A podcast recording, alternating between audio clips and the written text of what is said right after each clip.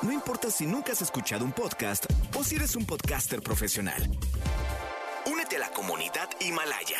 Radio en vivo. Radio en vivo. Contenidos originales y experiencias diseñadas solo para ti. Solo para ti. Himalaya. Descarga gratis la app. No importa cómo estés, siempre puedes estar mejor. Mejor, mejor. Con Reavivadas.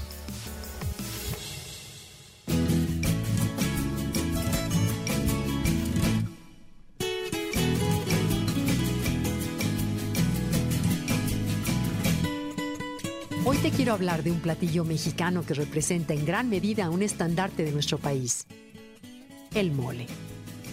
El mole que es un tratado de nuestra historia, pero sobre todo una clase maestra de gastronomía que desafía las propias leyes de la física culinaria. Es uno de los platillos cuyo origen nos remonta a la época prehispánica, que se transforma a través de los siglos de la misma manera que nuestra propia cultura. La palabra mole procede de la raíz azteca muli, que significa salsa. Al mismo tiempo se conecta con el verbo castellano moler. Fue Fray Bernardino de Sagún quien la historia general de las cosas de la Nueva España relató por primera ocasión un guisado que se ofrendaba a Moctezuma y que se preparaba con una salsa de chile caldosa llamada chilmole o chilmuli.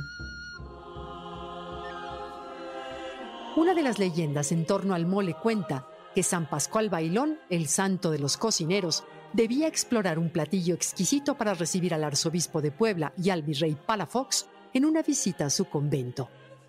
Pero los nervios lo traicionaron y tropezó con una cazuela donde se cocinaba guajolote y derramó en ella una charola que llevaba para la alacena llena de chiles, chocolate y otras especias. Rezó y rezó para que se diera un milagro y al final se sorprendió al degustar el suculento resultado que tanto agradó a los comensales. El mole es la creación más icónica de la gastronomía mexicana. Su antecedente precolombino son los platos que se ofrecían a los dioses.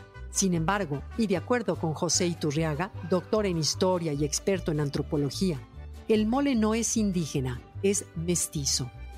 Posee productos indígenas como los chiles, el jitomate, el cacao y el maíz, pero también una mezcla de productos que conocimos por los españoles como son la cebolla, el ajo, el trigo y algunas otras especias que le otorgan su espectacular sabor.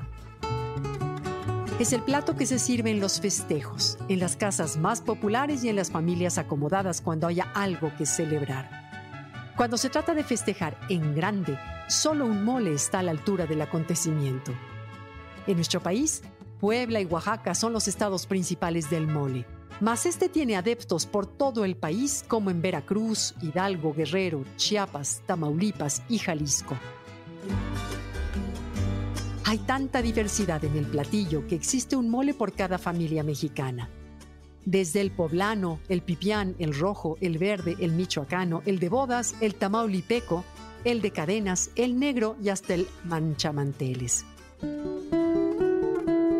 Es tan difícil copiar un mole incluso con la receta, pues son tantos los detalles que el mole resulta ser una síntesis individual y particular de la cocina mexicana.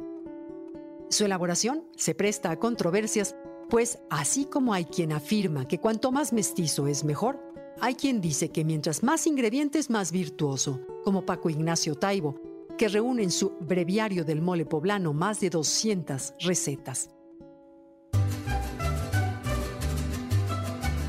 Los expertos afirman que para que se considere mole, debe contener al menos un 51% de chile seco, es decir, chile pasilla, de árbol, mulato, chipotle o guajillo y morita.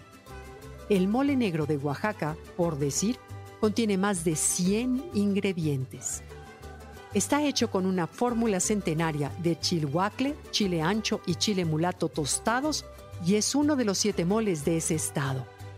Los otros son el coloradito, el manchamanteles, el amarillo, el verde, el chichilo y el almendrado.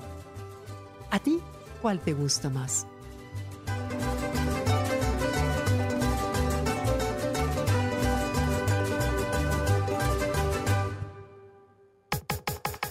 Comenta y comparte a través de Twitter.